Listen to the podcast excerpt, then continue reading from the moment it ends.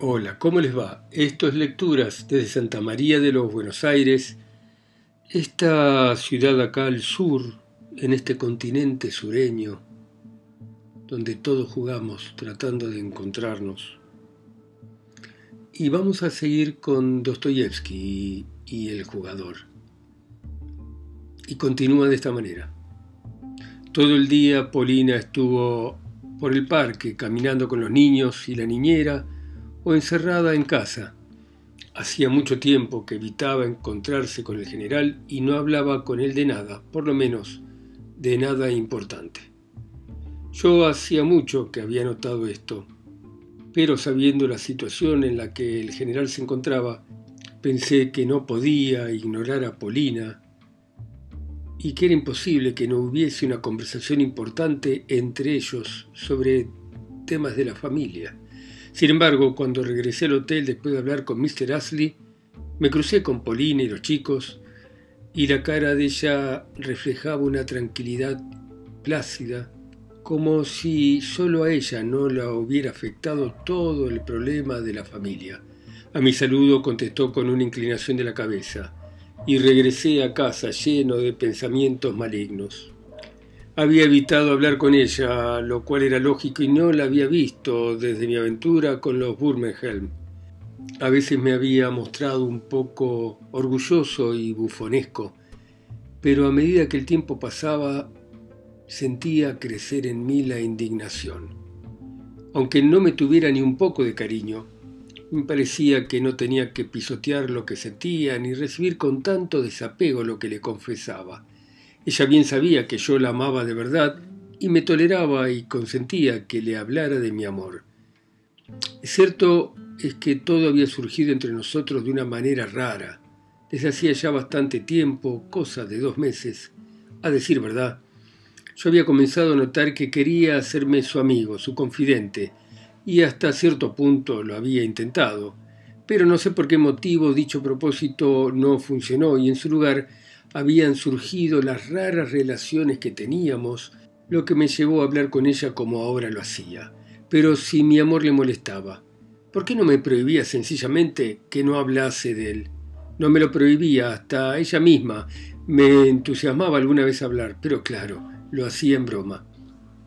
Alguna vez noté que después de haberme escuchado hasta el fin e incitado hasta el colmo a que me revelase, me desconcertaba con alguna expresión de indiferencia y desprecio, y sabía que no podía vivir sin ella. Habían pasado tres días desde el incidente con el varón y yo ya no podía soportar no verla. Cuando poco antes la encontré en el casino, el corazón me empezó a golpear de tal manera en el pecho que perdí el color. Pero es que ella tampoco podía vivir sin mí, me necesitaba. Pero ¿cómo me necesitaba? ¿Acaso me necesitaba como un bufón? Era evidente que tenía un secreto. Su conversación con la abuela para mí fue un puntazo en el corazón. Mil veces le había pedido que fuera sincera conmigo y ella sabía que estaba dispuesto a dar mi vida. Y sin embargo me tenía raya, me despreciaba y en lugar del sacrificio de vida que le ofrecía, me pedí una travesura como la que me había pedido tres días antes con el varón. ¿No era esto una actitud despreciable? ¿Era posible que todo el mundo para ella fuese ese francés? ¿Y Mr. Ashley? Pero al llegar a este punto todo se volvía incomprensible mientras tanto, ¿cómo sufría? Cuando llegué a casa, enloquecido de furia, tomé una pluma y escribí lo siguiente. Polina Alexandrovna, con claridad veo que llegó el desenlace, que por supuesto te va a afectar también. Repito por última vez, ¿necesitas mi vida o no? Si la necesitas, dispone de ella. Mientras tanto voy a esperar en mi habitación la mayor parte del tiempo y no voy a ir a ninguna parte. Si es necesario, escribime o llamame. Sellé la nota y la mandé con el camarero de servicio para que la entregara en mano. No esperaba respuesta, pero a los tres minutos volvió el camarero diciendo que me mandaban saludos. Eran más de las seis cuando me dijeron que fuera a ver al general. Este estaba en su habitación, vestido como para ir a algún lado. En el sofá estaba su bastón y su sombrero. Al entrar me pareció que estaba en el medio de la habitación, con las piernas abiertas y la cabeza caída, hablando en voz alta. Ni bien me vio, se tiró sobre mí casi gritando, al punto que de manera involuntaria di un paso atrás y casi me voy corriendo, pero me tomó por ambas manos y me llevó a tirones al sofá. Se sentó, hizo que yo me sentara en un sillón frente a él sin soltarme las manos, con los labios que le temblaban y las pestañas brillantes de lágrimas, y me dijo suplicando, Alexei Ivanovich, salvame, salvame, tené piedad. Durante unos instantes no entendí nada. No hacía más que hablar, hablar, hablar, repitiendo todo el tiempo, tené piedad, tené piedad. Terminé por sospechar que lo que de mí esperaba era algo así como que lo aconsejase, o mejor que abandonado de todos, en su zozobra y en su angustia se había acordado de mí y tan solo me había llamado para hablar, hablar y hablar. Parecía desvariar, o por lo menos estaba aturdido juntaba las manos y se mostraba dispuesto a arrodillarse ante mí para que, eh, lo adivinan, fuera a ver a Madame Blanchet y le pidiese, le implorase que volviese y se casara con él. Perdón, general, pero si es posible que Madame Blanchet ni siquiera se haya fijado en mí. ¿Qué es lo que yo puedo hacer? dije. Era inútil objetar, sin embargo no entendía lo que se decía. Empezó a hablar también de la abuela, pero de forma poco conexa. Seguía aferrado a la idea de tal vez llamar a la policía. Entre nosotros, entre nosotros, en una palabra, entre nosotros, comenzó, hirviendo de indignación, en un país con todos los adelantos, donde hay autoridades, inmediatamente hubieran puesto bajo tutela a viejas como esas. Sí, señor mío, sí continuó adoptando un tono de reconvención, saltando de un lugar a otro y dando vueltas por la habitación. Usted todavía no sabía esto, señor mío, dijo dirigiéndose a un señor suyo imaginario en alguna parte de la habitación, pero ahora lo sabe. Sí, señor, en nuestro país a tales viejas se las toma y se las mete en tutela de alguien. Sí, señor, qué diablos y se lanzó de nuevo al sofá.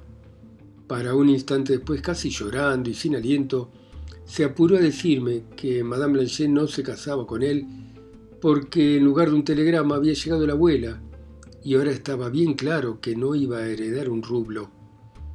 Él creía que yo no sabía nada del tema. Empecé a hablar de Degrie. Hizo un gesto con la mano, se fue. Todo lo mío lo tengo hipotecado con él. Estoy como Dios me trajo al mundo el dinero que usted trajo, ese dinero, no sé cuánto era, parece que quedan 700 francos y bueno, eso es todo. Y en cuanto al futuro, no sé, no tengo idea. ¿Y cómo va a pagar el hotel? ¿Y después qué va a hacer usted? Le pregunté alarmado. Me miró pensativo, parecía no entender, o quizá ni siquiera me había oído. Probé a hablar de Polina, de los chicos, me respondió con apuro, sí, sí, sí pero enseguida volvió a hablar del príncipe, volvió a decir que Blanchet iría con él, y entonces, entonces, ¿qué voy a hacer, Alexei Ivanovich? preguntó mirándome. Juro a Dios que no lo sé. ¿Qué voy a hacer? Dígame. ¿Ha visto usted semejante ingratitud? ¿No es en realidad una tremenda ingratitud? Y por último, se deshizo en un mar de lágrimas. No se podía hacer nada con un hombre así y dejarlo solo también era un peligro, le podía ocurrir algo. Al final logré librarme de él, pero le dije a la niñera que fuera a verlo cada tanto, y además hablé con el camarero de servicio, un muchacho despierto, inteligente, que me prometió vigilar. Apenas dejé el general, vino a verme Potapich con una llamada de la abuela. Eran las ocho y acababa de volver del casino después de haber perdido todo. La fui a ver. La vieja estaba en su silla, agotada y a juzgar por el aspecto enferma. Marfa le daba té y la obligaba a tomarlo casi a la fuerza. El tono y la voz de la abuela habían cambiado completamente. Dios te guarde, amigo Alexei Ivanovich, dijo lentamente, inclinando la cabeza con gravedad. Lamento volver a molestarte. Perdoná a una vieja mujer. Lo dejé todo allí, amigo mío, casi cien mil rublos. Hiciste bien en no ir conmigo ayer. Ahora no tengo un peso y no quiero quedarme un minuto más acá y me voy a ir a las nueve y media. Le mandé un recado a ese inglés tuyo, Ashley, ¿es así? Porque le quiero pedir prestados tres mil francos por una semana. Convencelo de que no tiene nada que temer y que, y que no me los niegue. Todavía, mi amigo, soy bastante rica. Tengo tres fincas rurales y dos urbanas, sin contar la plata, pues no me traje todo. Digo esto para que no tenga recelo. Ah, aquí viene. Bien se ve que es un hombre bueno. Mr. Ashley vino ni bien recibió la primera llamada de la abuela. No mostró recelo y no habló demasiado. Al instante le dio tres mil francos bajo pagaré que la abuela firmó. Terminado el asunto, saludó y se fue rápido. Y vos también andá, Alexei Ivanovich. Falta hora y un poco más y me quiero acostar porque me duelen los huesos.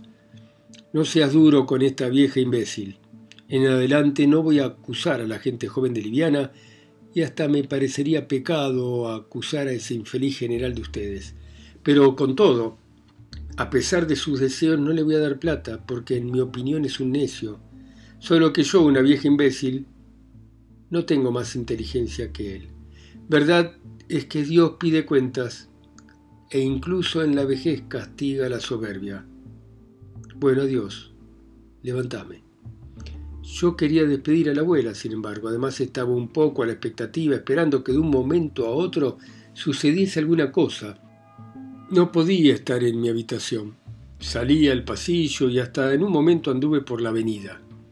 La carta que le había enviado a Polina era terminante, era clara, y la presente catástrofe, claro, era absoluta. En el hotel oí hablar de la marcha de Degrier. A fin de cuentas, si me rechazaba como amigo, quizá no me rechazase como criado, porque me necesitaba, aunque solo fuese para ser mandados. Le sería útil, ¿no? ¿Cómo no? A la hora de la salida del tren, corrí hasta la estación del ferrocarril y acomodé a la abuela en el vagón. Todos tomaron asiento en el compartimiento reservado. Gracias, mi amigo, por tu desinteresado afecto, me dijo al despedirse. Y repítele a Praskovia lo que le dije ayer, que la voy a esperar. Fui a casa. Al pasar junto a las habitaciones del general tropecé con la niñera y pregunté por él. Va bien, señor, me respondió un tanto abatida. De todas maneras decidí entrar un momento, pero me detuve en la puerta de la habitación presa del mayor asombro. El general y Madame Blanchet estaban riendo a carcajadas. El general aparentemente estaba como loco de la alegría. Decía toda clase de tonterías y terminaba todo con una risa nerviosa, larga, que le deformaba el rostro en una multitud enorme de arrugas en las que desaparecían sus ojos. Después supe por la propia Madame Blanchet que después de mandar a paso al príncipe y habiéndose enterado del llanto del general, lo decidió consolar un momento y por eso entró a verlo. El pobre general no sabía que ya en ese instante su suerte estaba echada y que Madame Blanchet había empezado a hacer las valijas para irse rápido a París en el primer tren del día siguiente. En la puerta de la habitación del general cambié de opinión y me escurrí sin ser visto. Subí a mi cuarto, abrí la puerta y en la semi-oscuridad noté de pronto a alguien sentado en una silla en el rincón junto a la ventana. Cuando entré no se levantó, me acerqué, miré y me quedé sin aliento. Era Polina. Grité. ¿Qué pasa? ¿Qué pasa? me preguntó en un tono raro, extraño. Estaba pálida y con aspecto sombrío. ¿Cómo qué pasa? ¿Acá en mi cuarto usted? Sí, vengo. Esa es mi costumbre. Lo verá pronto, enciende una vela. Encendí la vela, se acercó a la mesa y me puso delante una carta abierta. Lea, me ordenó. Esta, esta letra de Degrie, dije mirando la carta. Me temblaban las manos y los renglones me bailaban. Olvidé los términos exactos de la carta, pero acaba, si no es palabra por palabra, al menos idea por idea. Madame, escribía Degrie, desagradables circunstancias me obligan a irme inmediatamente. Usted notó sin duda que evité a propósito tener para usted una explicación definitiva mientras no se aclare todo. La llegada de la vieja anciana, pariente suya, y su conducta absurda pusieron fin a mis dudas. El lío en que se hallan mis asuntos me impide alimentar en el futuro la esperanza con que usted me permitió emborracharme durante algún tiempo. Lamento el pasado, pero espero que en mi comportamiento usted no haya encontrado nada indigno de un caballero o de un gentilhombre. Habiendo perdido casi todo mi dinero en préstamos a su padrastro, el general, me encuentro en la necesidad de utilizar con provecho lo que me queda. Le hice saber a mis amigos de Petersburgo que sin demora procedan a ejecutar los bienes hipotecados a mi favor. Sin embargo, sé que el irresponsable de su tío, el general, malversó el propio dinero suyo, por lo que le voy a perdonar cincuenta mil francos y le devuelvo la parte de hipoteca sobre los bienes del general correspondiente a esta suma. Tiene usted ahora la posibilidad de recuperar lo que perdió, reclamándoselo por vía judicial. Empero, madame, que como están las cosas ahora, esto que he hecho le resulte útil y beneficioso. Espero así cumplir con el deber de un hombre honrado y de un gentil hombre. Créame que el recuerdo suyo quedará para siempre grabado en mi corazón. ¿Y? ¿Y que con esto está perfectamente claro? dije mirando a Polina. ¿Usted esperaba otra cosa? agregué indignado. La verdad es que no esperaba nada, contestó con una aparente tranquilidad, pero con la voz temblorosa. Hace ya tiempo que tomé una determinación. Yo sabía lo que pensaba. Él pensaba que yo trataría, que insistiría, no terminó la frase, se mordió el labio y se quedó un rato en silencio. De propósito, redoblé el desprecio que sentía por él, continuó, y esperaba ver lo que haría. Si llegaba el telegrama de la herencia, le hubiera tirado a la cara el dinero que le debía el general y lo hubiera echado sin más ni más. Me era absolutamente odioso desde hacía mucho, mucho tiempo. No era el mismo hombre que antes, no, no, no. Y ahora, ahora, con qué gusto le tiraría a su cara infame los cincuenta mil francos, lo escupiría y encima le restregaría el escupitajo por la cara. Pero el documento ese de la hipoteca por valor de cincuenta mil francos que le devolvió, lo tendrá el general. Tome y devuélvaselo a Degrie. No, no es eso, no es eso. Es verdad que no es eso, pero ¿de qué es capaz el general? ¿Y la abuela? ¿Por qué la abuela? preguntó Polina irritada. No puedo ir con ella y no le voy a pedir perdón a nadie, agregó exageradamente. ¿Qué hacer? dije. ¿Cómo? Sí, ¿cómo puede usted querer a De que es un canalla? Si usted lo decía, yo lo mato en duelo. ¿Dónde está ahora? Se fue a Frankfurt. Va a estar ahí cuatro días. Mire, basta una palabra suya y mañana mismo voy en el primer tren, dije con un entusiasmo un tanto infantil. Ella se rió. ¿Y qué? Puede que diga que se le devuelvan primero los cincuenta mil francos. ¿Y para qué batirse con él? ¡Qué tontería! Bien, pero ¿dónde, dónde agenciarse esos cincuenta mil francos? Repetí, como si hubiera sido posible tomar el dinero del suelo. Oiga, ¿y Mr. Ashley? Pregunté dirigiéndome a ella con el chispazo de una idea. Los ojos le brillaron. ¿Pero qué? ¿Es que vos mismo querés que me aparte de vos para ver ese inglés? Preguntó fijando sus ojos en los míos con una mirada que me penetró y sonriendo con amargura. Por primera vez en la vida me miró con una ternura que no olvidaré. Se diría que en ese instante tenía trastornada la cabeza por la emoción que sentía.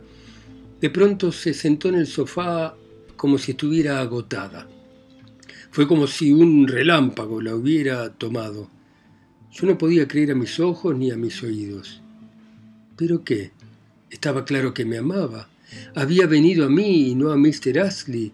Ella, ella sola, una muchacha, había venido a mi cuarto en un hotel comprometiéndose ante los ojos del mundo y yo de pie ante ella no, entendía todavía. Me cruzó por la cabeza una idea completamente delirante. Dame solo una hora, Polina, dame solo una hora y voy a volver. Es fundamental, ya verás, quédate acá, quédate acá.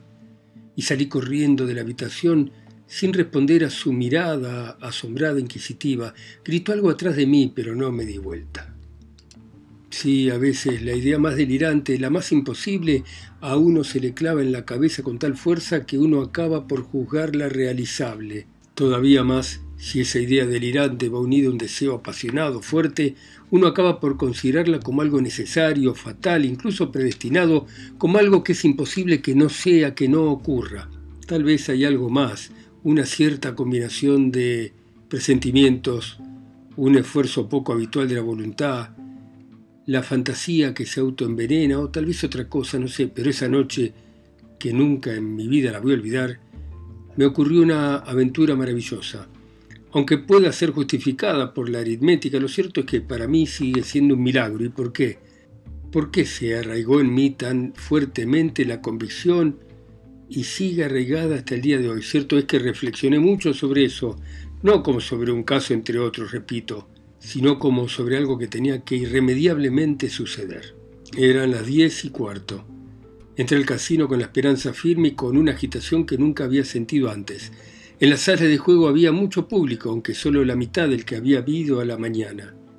Entre las diez y las once están en las mesas los auténticos jugadores, los desesperados la gente para quienes el balneario existe solo por la ruleta, que vinieron solo por ella, que apenas se dan cuenta de lo que sucede alrededor de ellos y ni por nada se interesan durante toda la temporada, sino por jugar de la mañana a la noche y quizá jugarían toda la noche hasta el amanecer si eso fuera posible.